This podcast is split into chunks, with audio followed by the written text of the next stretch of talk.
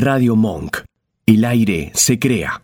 Matt Berrondo y Diego Millaro te invitan al primer magazine federal del mundo del vino. Vino El Finde. Sábados, de 10 a 12. En Radio Monk. www.radiomonk.com.ar Vino El Finde. Y hablando recién, hablábamos de esa calle especial, ahí donde vas para el cementerio de Luján, está también, eh, hay como una calle rara que se transforma en un río cuando llueve mucho, porque es muy difícil de, sostenerla. Hay un nuevo barrio, que, que no es nuevo, hace un montón que está, que hay una cancha de golf por atrás, anda, andan bodegas parecidas como de Martino, como, como la gente linda de, de Cazones, bueno, los que mencionamos recién, Viñalicia, y hay una bodega Mendelunos que tiene a una leyenda, se dice así, a una leyenda eh, enológica, eh, y que por decisión de ustedes y por votación de ustedes esta semana y sin dilatar más para poder disfrutar también de su voz, porque la verdad que es ejemplar, cada vez que uno habla con él aprende, eh, hoy tenemos al señor Roberto de la Mota en Vino al Fin. Así que bienvenido Roberto, muy buenos días. Muy buenos días, muchas gracias por esa introducción, pero la verdad que lo de leyenda me suena a viejo. Lo, podemos, lo podemos aguantar entonces, lo, dejamos. Lo sacamos, lo ponemos. camino, camino a ser leyenda. No, sí, no importa, este, pero no, me suena que eh, es bastante más humilde el título que hay que usar. Pero bueno, ¿cómo andan ustedes?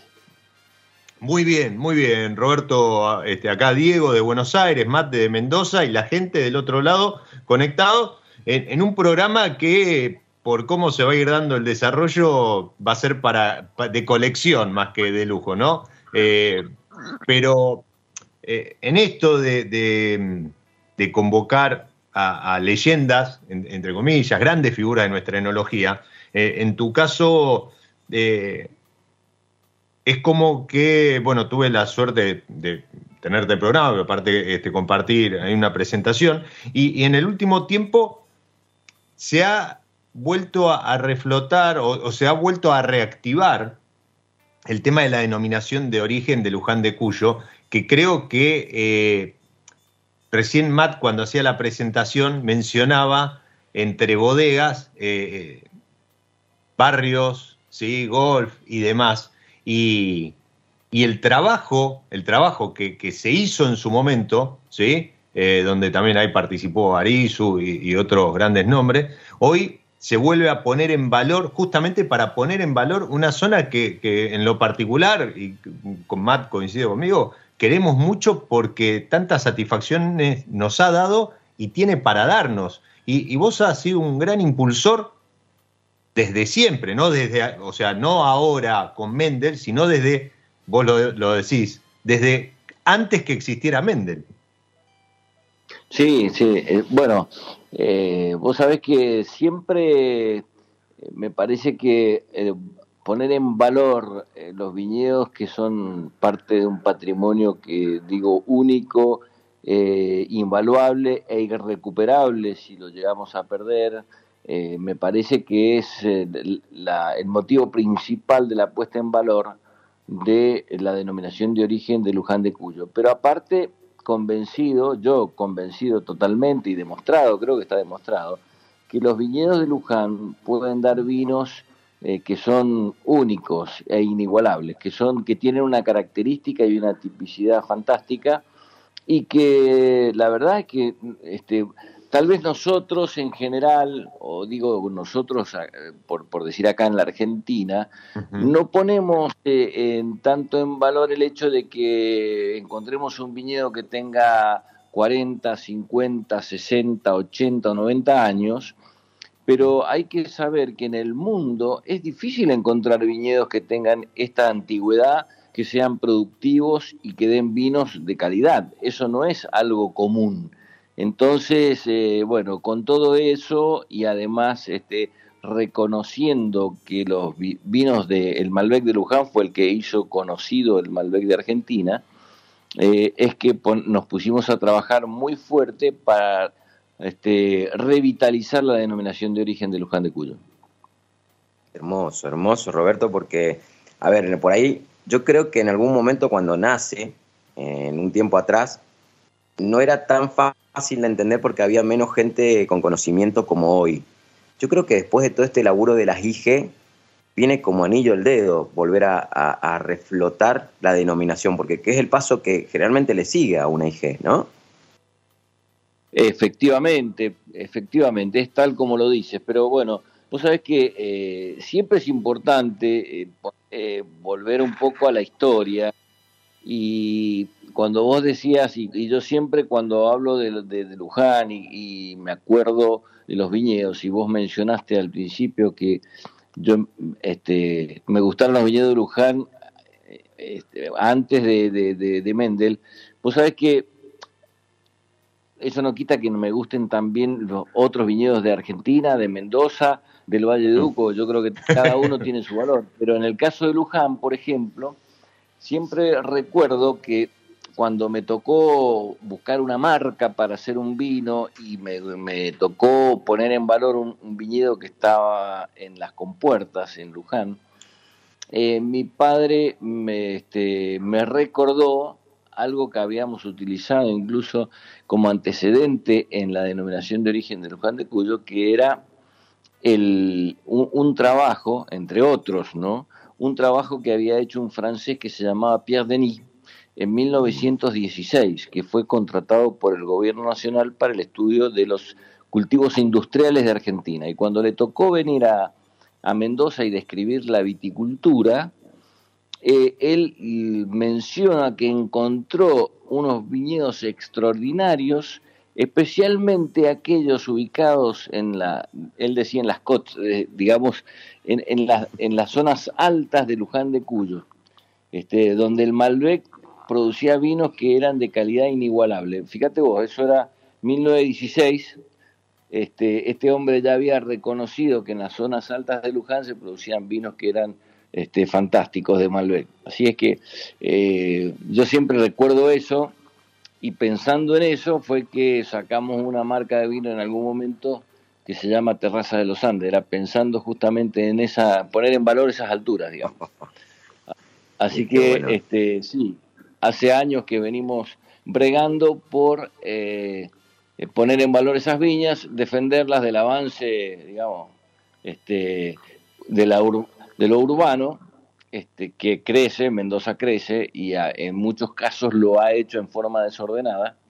Y bueno, este, justamente ahora estamos trabajando para, para hacerlo mucho más ordenado. De hecho, venimos trabajando bastante con el municipio de Luján también, este, para, para que ellos este, trabajen con su este, plan de ordenamiento territorial y que vayan ya destinando zonas que son este, zonas protegidas vitivinícolas. Entonces, este, bueno, en eso estamos trabajando para que en esa zona se pueda hacer, este, obviamente, viticultura o bodegas, hoteles o restaurantes, pero no este, barrios residenciales. Perfecto, bueno, básicamente eso, eso es lo que iba a decir yo. Básicamente creo que para que la gente entienda, hoy la, el reflote de la DO más que nada es como tomar fuerza entre todos con gente como Roberto de la Mota y, la historia que viene detrás de él. Que, no sé, yo por algún lado leí Roberto que dice que nació, nació sabiendo de vino, nació en una bodega, porque antes de, que nada la familia es vitivinicultora. Roberto, en ese sentido, es lo que está trabajando fuerte la DO, es con la municipalidad, es hacer realmente algo real porque muchas veces decimos cosas que quedan en el aire, y esto es hacer algo real para que haya una protección sobre estos viñedos especiales en todo Luján, sería, ¿no? Claro, exactamente. Bueno, no, o sea, hay, hay zonas de Luján que ya sean, este, que justamente eso es el trabajo que hay que hacer y que se viene haciendo, es, hay zonas que ya son urbanas y que tendrán que seguir siendo urbanas, y otras que hay que tratar de protegerlas para que este, no, no cedan hacia, la, hacia el crecimiento urbano desordenado, sino que sigan siendo vitícolas. Este, eso es el trabajo que hay que hacer. Este, bueno, eh, eh, es, es, bastante complejo, pero yo creo que alguna vez este, tendremos zonas protegidas.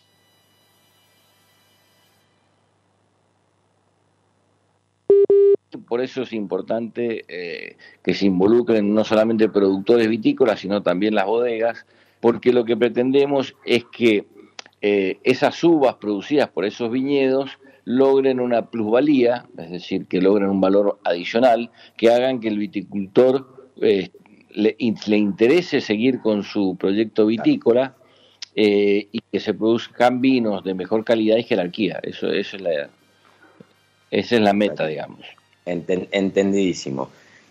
Mm, cuando empezamos el programa nosotros mencionamos sin querer en tres o cuatro oportunidades la, la variedad Merlot. Eh, Roberto, ¿qué, ¿qué, qué, nos dice usted sobre esta variedad? Porque parece que está por ahí dando vueltas, queriendo venir, volver, estar. ¿Qué nos puede contar Roberto de la Mota del Merlot? Eh, el Merlot es una variedad originaria del sudoeste de Francia. Eh, el Merlot es una variedad que, vos sabés, este, estoy pensando ahora en este momento que eh, es el fruto de, en, un principio los este, ampelógrafos la describían como que fuera parienta del cabernet, porque viste, en la forma de la hoja y en la, digamos, en la fecha de brotación hay una, hay una similitud, primero brota el, merlot, después el cabernet franc y después el cabernet sauvignon, y las hojas son más o menos parecidas también. Y se los creía este, de una familia. Posteriormente, con el estudio genético, se descubrió que el merlo es eh, producto del cruzamiento entre el Cabernet Franc y una variedad de mesa que se usaba en el medioevo que se llamaba Madeleine Noir de Charente. Este, el cruzamiento entre esas dos variedades dio origen al merlot. El merlot, eh, como ustedes saben, se adapta perfectamente bien a suelos calcáreos y es por eso que en la zona de Bordeaux está más que todo sobre la margen derecha, es decir, eh, en Saint-Emilion, Pomerol. De hecho, en esa zona, la mayoría de los vinos tienen Merlot como mayor componente, este, entre el 80, 90, 60, este, 60% en el, en el menor de los casos, pero siempre el Merlot es mayoritario. De hecho, uno de los vinos más famosos del mundo, que es el Chateau Petrus, es prácticamente Merlot con un toque de Cabernet Franc. Eh, en, el, caso de Cheval Blanc, este es Merlot eh, Cabernet Franc y un toquecito de Cabernet Sauvignon, pero digamos que el Merlot es una variedad súper importante en esa zona. Eh, a nivel mundial aunque tuvo muy mala prensa y bueno, fruto de una de un film este, desafortunado, ustedes saben que se le se vino muy abajo, se la discutió mucho en el mundo, pero no dejó de ser eh, la variedad más plantada en el, mundo, ¿eh? este, o sea que Merlot hay por todos lados. En Argentina llegó eh, también junto con las demás variedades y junto en el Malbec a mediados del siglo XIX, a fines del siglo XIX, y también fue una, una, variedad que se utilizó muchísimo en un corte clásico que se hacía siempre en Argentina, que es cortar Malbec con Cabernet Sauvignon y Merlot. Este, y yo te diría que es un corte que funciona en forma fantástica. A mí es una variedad que me gusta mucho. Ahora, desde el punto de vista técnico, el Merlot tiene un, pequeño problema. Eh, yo digo, este, nosotros solemos decir que es una variedad demasiado optimista, entonces eh, vos sabés que voy a tratar de explicar algo técnico, pero que es importante. El Merlot eh, sufre, cuando hay días muy calientes, este, de muy baja humedad relativa, entonces sufre del estrés hídrico. Ah, justamente en oposición al Malbec, el Merlot cierra sus estomas en forma muy lenta. Ustedes saben que los estomas son eh, los poros por los cuales respira la planta y respira la hoja y que están en su mayoría en el en vez de la hoja. Eh, esos poros son por donde las, las plantas transpiran también.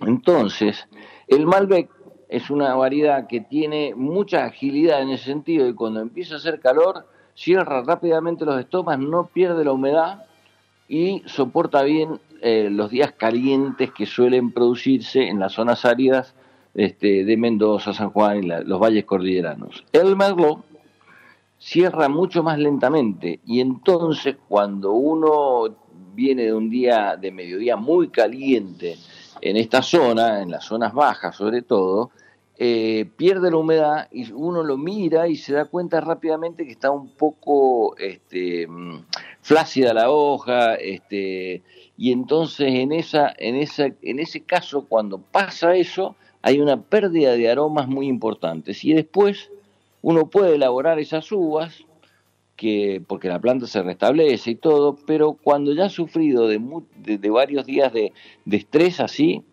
hay una pérdida de aromas y de fruta muy significativa. Y después uno elabora esa uvas, da un vino tinto bueno, pero sin las características frescas de fruta roja que siempre tiene el merlot.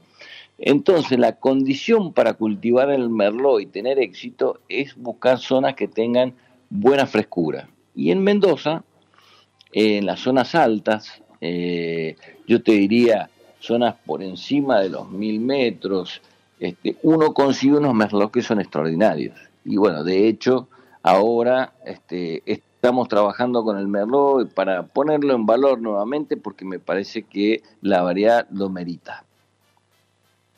Qué lindo, me encanta escuchar esto porque, bueno, con, la conclusión final que tiraste y, magistrar la, explicación didáctica que nos acabas de dar para también entender la versatilidad del Malbec contra la del Merlot, ¿no? Contra esta realidad del Merlot que también a nivel enológico uno se tiene que enfrentar, no todo el mundo lo entiende esto. No, claro, vos sabés que yo siempre digo que el, Malbec, si hay algo que tiene, y por eso se adaptó tan bien a nuestra zona, es que duerme la siesta. Este, porque, porque es prácticamente eso. Eh, al, al, mediodía, tipo 11 de la mañana, en los días de enero, diciembre, enero, cuando hace mucho calor, cierra los estomas y los vuelve a abrir a las 5 de la tarde, 6 de la tarde. Entonces, este, en, el periodo, en el periodo de mayor demanda este, atmosférica de humedad, el, tipo está eh, descansando, no está evaporando, evapotranspirando, como se dice, y en ese caso entonces soporta mucho mejor esos este, mediodías cálidos cosa que otras variedades de, funcionamiento más lento, como el Merlot, incluso la Syrah, este, sufren más. Bien, y, y quizá, no sé si será un gran porqué, pero siempre han sido, porque tenemos grandes Merlot o muchos Syrah elaborados, o muchos Merlot y muchos Syrah elaborados. Cuando uno camina tras bodega o tras bambalinas por bodega, prueba muchos componentes Merlot y Syrah. Mm que terminan yendo a corte, generalmente no se mencionan porque vos, Roberto, decías, puntualmente decías que un corte clásico era eso, era Malbec, Cabernet Merlot, eh, clásico argentino, que no sé si hoy estará vigente en alguna etiqueta, no sé si está presente ese corte en alguna etiqueta. Mira, debe estar seguramente. Este, yo, yo sé, me consta que en muchas bodegas el Merlot este, forma parte de los cortes, eh, a veces en proporciones eh, pequeñas, por lo cual no, no, no, he mencionado, pero sí se usa porque siempre tiene un aporte extraordinario. Y algo que no, que no hemos dicho, pero que me parece que es interesante, eh, yo lo uso para hacer, forma parte del rosadía, del Mendel rosadía del rosé. Este, interviene en el rosadía en un 25%, porque es el aporte de fruta roja, este, que me gusta mucho. Pero en el caso de los vinos, eh, vinos clásicos, el merlot, vos sabés que es interesantísimo porque además de dar ese aroma cuando es joven, de fruta roja, este, bien típico, a veces un poquito, cuando es un poco más maduro llega la fruta negra, siempre evoluciona, cuando está en botella, en el tiempo hacia los hongos y el aroma a trufas. Y es fácilmente, es fácilmente reconocible es fácilmente reconocible el merlot cuando, este, viejo porque tienen esos aromas a trufa. Incluso cuando uno prueba los viejos este, Santemilión, Pomerol y demás, que tienen este, mucho merlot en su constitución, es fácil reconocerlos por eso, porque tiene ese olor a, hongos. Los, los eh, franceses usan un término que es, sous es como viste la humedad del sotobosque mm. tendría ser ese que hay un, poco de olor ¿Qué, se va a perdón Roberto se, tira se tira hacia el, espectro aromático de, los pinot eh, no el pinot es un poco más complejo. Este es más trufa. Eh, más, ah, puntualmente no no no tan sí, está bien no no, no tan multicapa como como el como el pinot eh, no es tan multicapa como el Pinot. El Pinot es, este, eh, para mí, si hay que decirlo, es una de las variedades este, reina en, ese sentido, este, que mm. puede dar vino con un solo cepaje que son totalmente, digamos, complejos, es decir, que tiene una cantidad de parámetros para degustar a nivel aromático y gustativo que son increíbles, pero eh, también es exigente en cuanto al lugar donde se lo cultiva, es muy mm. complicado. Sí, muchos muchos le, escapan, aunque hemos tenido también influencia, eh, afluencia de, pinots en los últimos tiempos. creo que está más en boga ahora que, otras variedades, ¿no? a nivel de enólogos. Sí, sí, sí.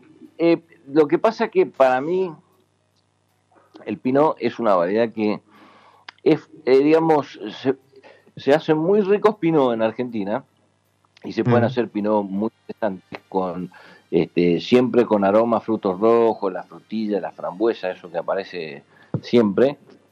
Pero después vos sabés que eh, conseguir un gran Pinot, ah, ahí, ahí se nos complica un poco. Este, hay algunos que son muy buenos y tenemos terruño para hacerlo, pero bueno, ahí este donde hay que todavía tenemos que trabajar un poco más, este buscar eh, yo creo que acá los, los mejores pinosos son también de zonas frescas, eh, hay que mm. buscar zonas de buena altitud, eh, hay que trabajar un poco el suelo y la selección de pinot, porque en el pinot, como en otras variedades, como en el Cabernet Franc, por ejemplo,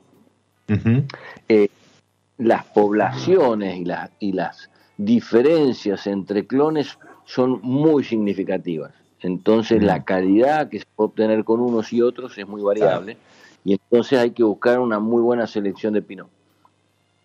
Vos sabés que el pinot es una de las variedades a nivel mundial que más clones tiene. Eh, y de hecho tenés selecciones de Borgoña, que son las selecciones que producen vinos tintos y que se utilizan este, con menores producciones y demás, y, por el otro lado tenés clones de champaña.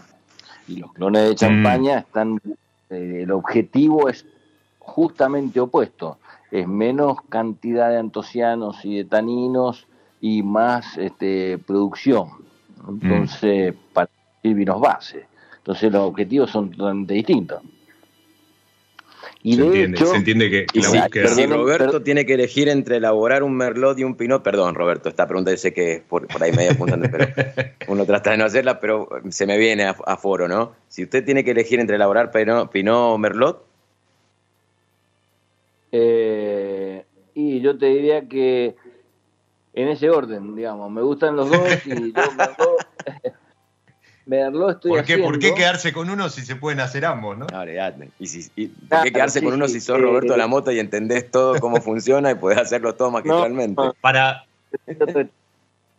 para, para los que están enganchadísimos ahí en el, en el chat, Esteban, este, lo veo a Tito, Nacho, bueno, Bat Malbec, boludo con Decanter, este, Sergio, eh, Lavane eh, y demás. Eh, también está Maxi eh, Balsa, que está camino, nos está escuchando nada más ni nada menos que camino a Domingo Molina. ¿sí? Este, así que va, a disfrutar ahí de, lo que tiene. ¿Perdón? Que le dé mucho saludo al Rafa. Ahí va. Maxi, saludos al Rafa de parte de Roberto Lamota. No, no, tenés, no tenés tarea, ¿eh? No te llevas tarea para, para esa visita. Pero eh, lo, lo que quería comentar es que cuando habla de clones y selecciones y demás, se refiere a estos entrecruces genéticos que lo que van logrando es, como decía bien, ¿no? Distintos perfiles de planta depende de lo que uno necesite. ¿sí? Muchos de esos perfiles de planta genéticos se utilizan incluso para que la planta soporte determinadas eh, em, inclemencias climáticas o, determinadas enfermedades, etcétera, etcétera. ¿sí? En, el caso del Pinot, el que siempre sale a la luz, eh, y a lo mejor eh, sin, ponernos muy técnicos, y, ya nos vamos de ahí porque yo quiero ir a otra leyenda, ¿sí? que no es persona, sino es vino, pero ahí, vamos. Eh, el 777, ¿puede ser? el clon 777 Sí, Pinot Noir. Es un clon, el 777 es un clon de Borgoña, que Sí. eh, fue, digamos, de la, esos son de la segunda o tercera generación, que son los, este, los que se buscan y es el referente cualitativo. Después Mm. le sigue el 667 y el 115 es el valor de referencia, el, el clon de referencia, digamos que todos Ah, los que dicen perfecto, más bien. menos productivo y todo eso. Pero, eh, de nuevo, eh, el- yo te decía que el Pinot es una de las variedades que más eh, diferencias tienes entre los clones, por ejemplo, el porte, los brotes son más erectos en un, en un tipo de selección, son más decumbentes en otro, las hojas son más entrelobadas este, en los eh, más de... Viste que la, la hoja de la vid tiene lóbulos este, muy marcados en la Sí. forma de la hoja y hay, y hay hojas que son más enteras. Este, la hoja del pino es pentagonal y es muy entera en las eh, selecciones que son de champaña y más lobada, más entrecortada en las que son desde Borgoña. Este, y eso es una característica que se, también se da en, incluso en otras variedades. El Malbec de hoja más lobada, más entrecortada, suele ser de mejor calidad que los de hoja más entera. Pero eso es un tema técnico que después un día lo podemos charlar. Perfecto, Me perfecto. ese, me Ahora, encantó ese un día, me encantó ese un día como fuera no. de hoy. Fuera Sí. de hoy, ¿no? juntémonos una tarde este, a esperar el, el asado de la noche mientras Sí. disfrutamos de algo que mi, co- mi colega, mi coequiper va, va a disfrutar. Porque, eh, Roberto, te voy a llevar para la que hoy se podría denominar eh, leyenda en cuanto a que ha sido una apuesta muy fuerte de tu parte y hoy ya este, ha superado las 10 añadas y estoy hablando del Mendel Semillón que, que son uvas de vuelta, ¿no? Volviendo a lo que hablábamos hace un rato, eh, que ahora muchas bodegas se suben eh, en esto de ir a rescatarlas, de ir a rescatar esos viñedos, que los hay y muchos, pero que por algún motivo comercial o, de comunicación se habían dejado de elaborar como tales. Eh, en tu caso, con el Mendel Semillón, eh, te has mantenido firme y si alguno tiene la oportunidad, la posibilidad de probar, eh, no sé, el 2011 o el 2013 creo que era, el 2011 seguro, eh, van a encontrar 10 años después o casi 10 años después vinos blancos increíbles. Eso para gente Sí, que eh, todavía bueno. insiste en que Argentina no es un, un país de blancos o incluso que no es un país de vinos de guarda. No, bo- no, bueno, las dos cosas este, hay que hay que tratar Echarlas de por tierra. echar por tierra semejante eh, error de comunicación, porque es importante. Lo que sí es cierto, y eso hay que reconocerlo, es que nosotros en Argentina no hemos tenido, salvo algunas excepciones y salvo algunas bodegas, el hábito de conservar o de hacer cavas, de guardar vinos, que en otros lugares sí existe. Entonces es por eso que es más difícil conseguir eh, exponentes de viejas añadas, pero las bodegas que los conservan y algunos particulares que tienen cavas este, muy, muy buenas y completas e interesantes, bueno, tienen ejemplos de vinos de Argentina, de tintos sin lugar a duda, y de blancos también. Incluso la otra vez, este, con unos colegas amigos, nos juntamos a, a probar vinos blancos y la verdad es que no sé en, en qué cabeza, este, en, en qué momento nosotros dijimos que no, no éramos productores de grandes vinos blancos y la verdad que los vinos blancos que se producen en Argentina son extraordinarios. Y en el caso particular que mencionabas del semillón, efectivamente el semillón es una variedad que siempre fue, digamos, la variedad blanca cuando el Malbec era el tinto en, en, en este principio del siglo XX hasta mediados del siglo XX el semillón fue una variedad interesante. Muchas etiquetas reconocidas y conocidas de Argentina este, tenían una, una como componente mucho semillón, pero no se mencionaban los eh, varietales o los cepajes en la etiqueta, por eso no, no lo sabemos o no lo sabían, pero este, el semillón siempre fue importante y como vos decías, En el caso de nuestro de Mendel, el hecho de haber tenido una parcela de semillón eh, en, en, Altamira, en un lugar que para mí es maravilloso para esa variedad, porque este,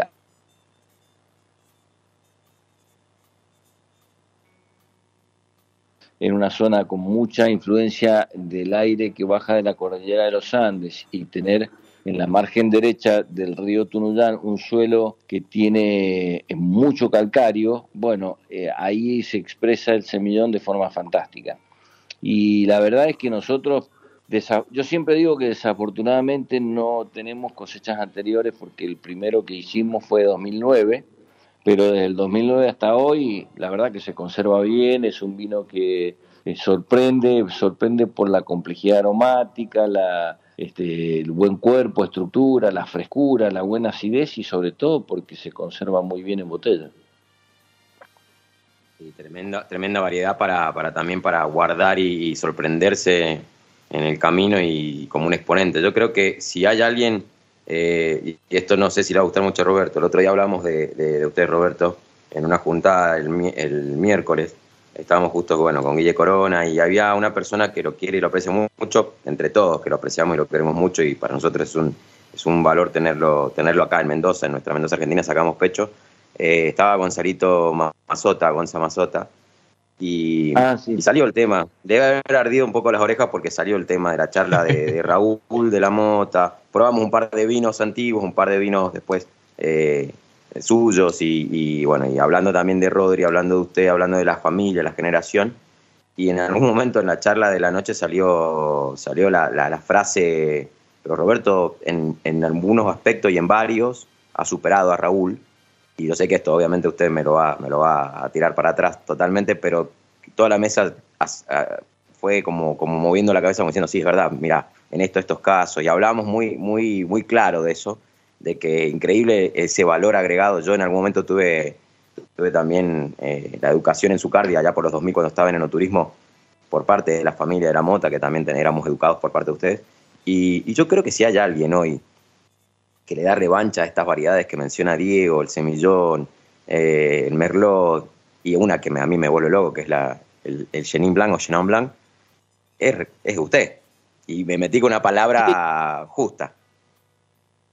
Sí, te voy a ser, te voy a ser sincero. Yo creo que sí, que me ha tocado, pero yo he tenido la suerte de, de vivir otra época y otro momento. Yo creo, te, te, lo, lo pienso eh, así. Yo creo que tuve, yo tuve más suerte porque tuve más posibilidades de posición y de, comunicación y de, viaje, digamos. Pero eh, yo creo que mi papá tiene mucho más mérito porque él fue eh, mucho más visionario, porque cuando él empezó y logró hacer las conexiones, lo hizo en un momento donde era extremadamente difícil y él lo vio solo eh, y para, por ejemplo, mi papá hizo un, un varietal Cabernet Sauvignon eh, en la década del 50, este, que era el caballero de la cepa. Este, hizo el primer Syrah, digamos, así eh, también. Y él fue un defensor del Malbec cuando el Malbec, que yo era, yo, lo alcancé a ver eso, cuando el Malbec se, se vendía y se elaboraba en blanco, este, mi papá defendía a capa y espada el Malbec, este, porque decía que era el cepaje que nos iba a identificar.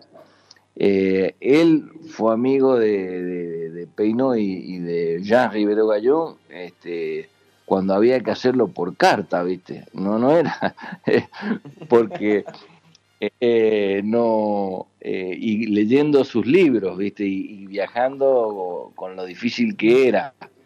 Entonces yo creo que eh, si él hubiese tenido las posibilidades que hemos tenido nosotros en esta época, que he tenido yo, este, con, las comunicaciones que tenemos hoy, eh, indudablemente hubiera hecho muchísimo más todavía. Eh, yo creo que lo que él logró fue algo maravilloso en, en esa circunstancia, porque la Argentina de una economía cerrada, este, de muy poco viaje al mundo, de mucho volumen de producción, pero poco volumen de exportación, porque así era la Argentina vitivinícola esa época.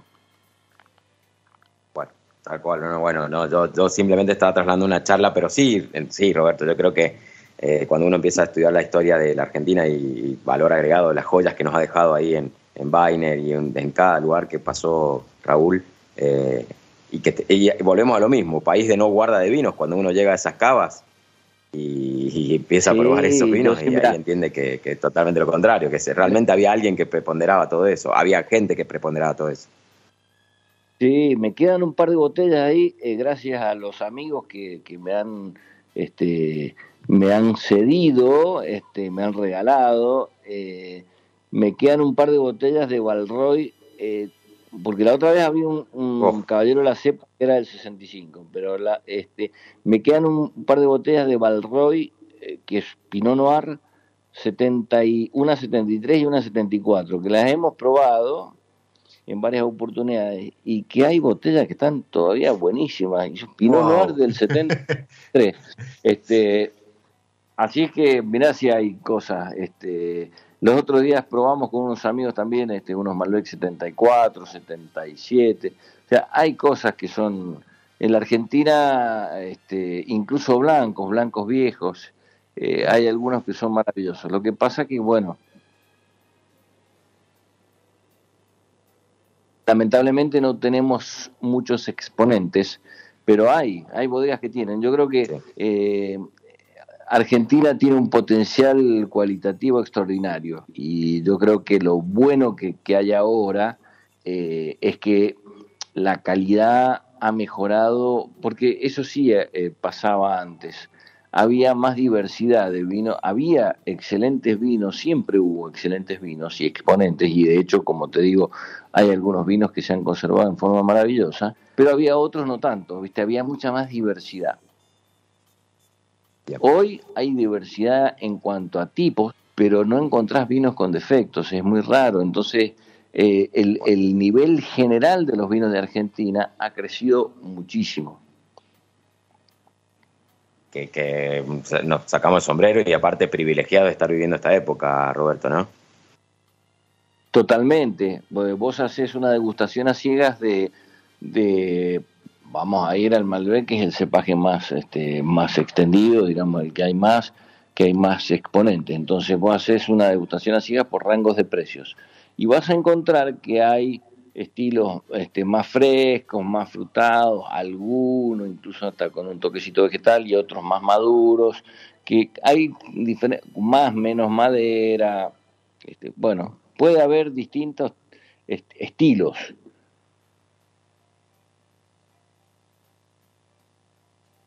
Sí, no, no, concuerdo hay totalmente. Vinos buenos y te eh, claro, y te sorprenden, viste, algunos que tienen una excelente relación calidad-precio y entonces eso es lo que hace crecer una viticultura en general.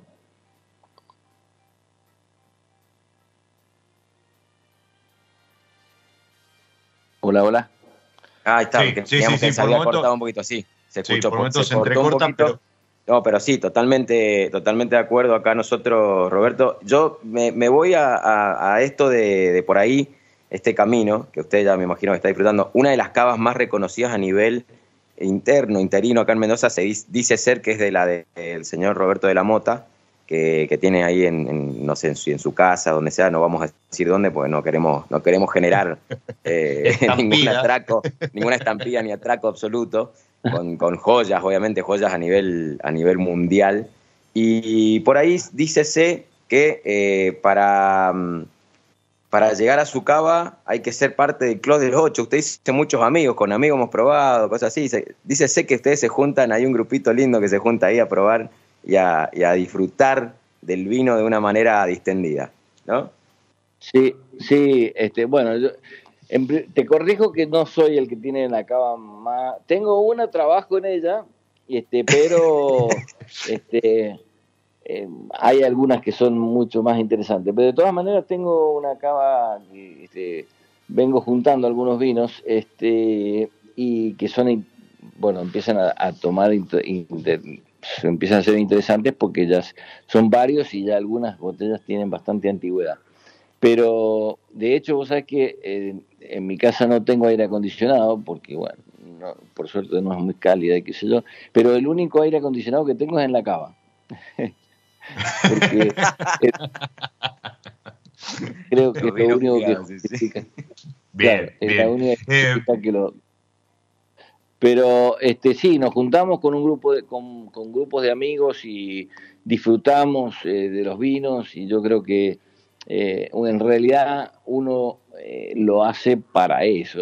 Yo creo que cuando hacemos vino, más allá de que sea un trabajo, una profesión, la enología es una ciencia, em, más allá de eso, lo bueno que tiene, yo siempre digo que el, el vino te permite trascender en el tiempo. Es decir, vos haces una botella de vino que la podrás disfrutar vos, la podrán disfrutar a lo mejor tus hijos y por qué no tus nietos. Y eso es lo que hace fantástico eh, esa transmisión del, saber, del terruño, eh, a través de, de una botella es fantástico y eso es lo más divertido. lo tengo a Diego ahí. Diego, querías hacer una pregunta, me parece, no sé si. Sí, no, eh, lo, escucho atentamente, no, no, uno no se cansa de escucharlo, Roberto. Además, por, el, modo de, hablar, pausado, muy, muy, muy claro en, los conceptos y, demás. Em, y, aparte, tan, tan, tan parte de, nuestra cultura, ¿no? El, vino, y digo eh, nosotros, la mayoría de nosotros somos descendientes españoles, de, italianos, que, también han hecho del vino, este, con su eh, eh, dieta mediterránea y demás, han hecho, lo, han incorporado a la mesa de una forma que es patrimonio de, cada una de las familias.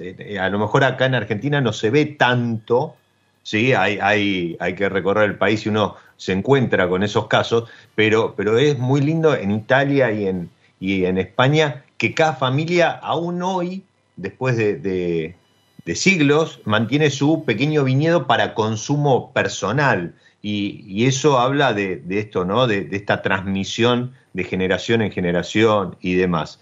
Eh, yo quería, pues, eh, ya pasamos las 11, y, tenemos otra linda sorpresa después este, en Vino, Vino el Mundo, y mm, hablando de generación en generación, ¿no? Pero, pero quería, eh, las últimas semanas han, sido muy, han estado muy revolucionadas en redes, en medios y demás, con el tema de las botellas, cuando no es el tema de los aranceles, sino los precios y, demás.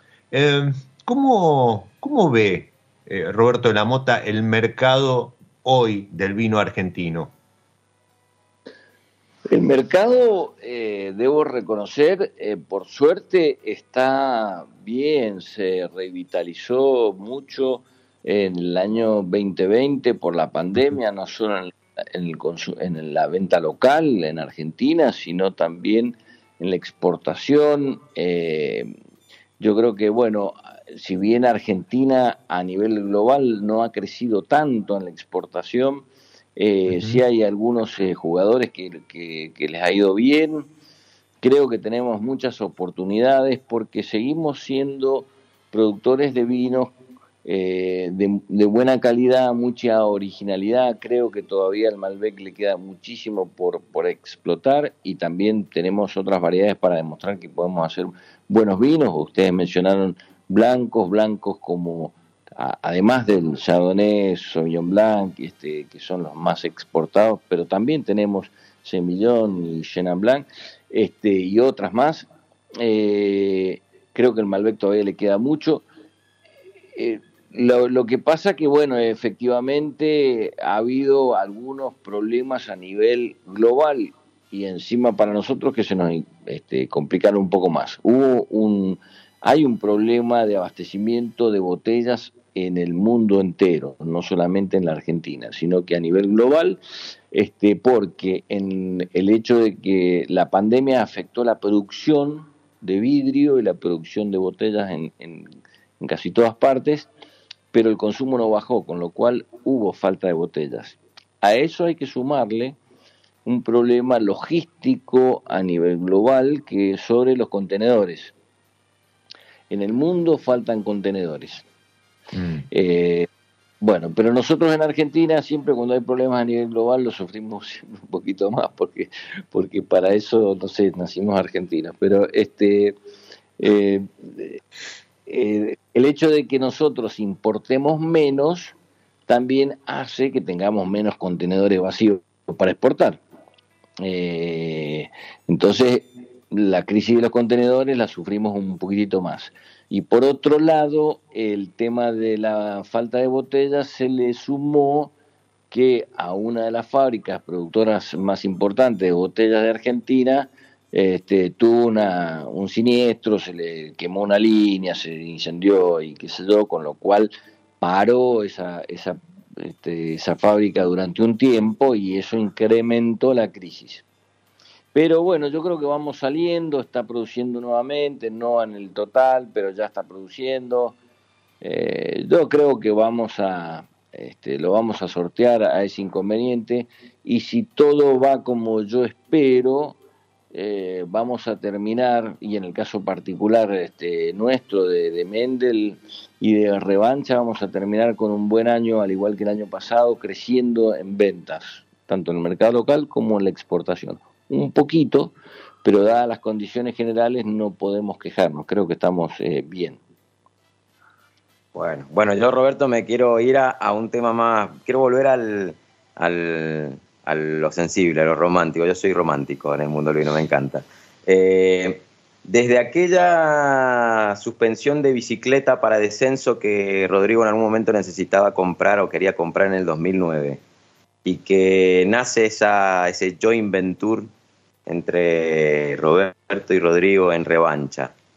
¿Qué tiene Roberto hoy para decir? Pues en, pocos minutos lo tenemos acá con nosotros desde Cheval Blanc, en Vino el Mundo, va a venir Rodri a, hablar y vamos a hablar con él y va a ser increíble trasladarnos de, la voz suya a la voz de él, siendo dos individuos totalmente individuales, valga la redundancia. Pero ¿qué tiene que decir Roberto en estos 2009, estos 11 años, 12 años de, de, Rodrigo.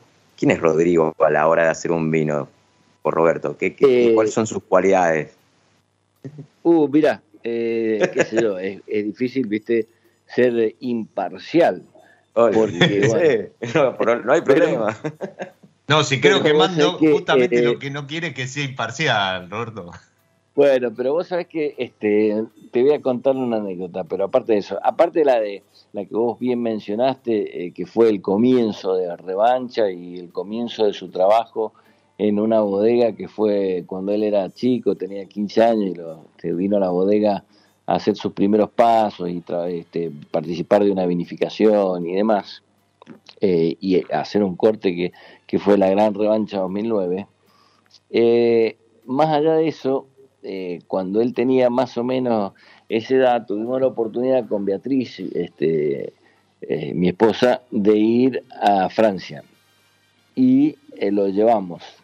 Eh, y cuando lo llevamos, viajamos solo los tres y lo llevamos a, a Bordeaux, a, a Cheval Blanc, a visitar a nuestro amigo Pierre Routon y bueno, entonces no solamente participamos de una comida, un almuerzo de vendimia este, en Cheval Blanc, vimos la, la construcción del nuevo chateau, eh, eh, fuimos a la casa a almorzar la casa de Pierre, después un día domingo estábamos comiendo lo de Pierre, dice, ¿y, Rodrigo conoce Diquem? Este, no, no conoce, bueno, nos, fuimos en el auto a, este, a conocer el Chateau Diquem y entró y, este, vio la cava y bueno, el Chateau.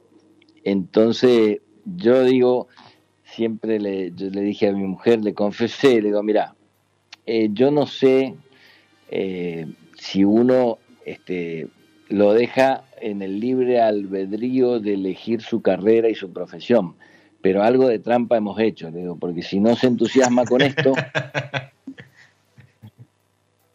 Así que bueno, eh, fue el único de mis hijos que no hizo este, el, digamos, este, estudio vocacional para elegir este, un test vocacional para, para elegir su carrera. Él siempre dijo que, le gustaba la viticultura y la enología.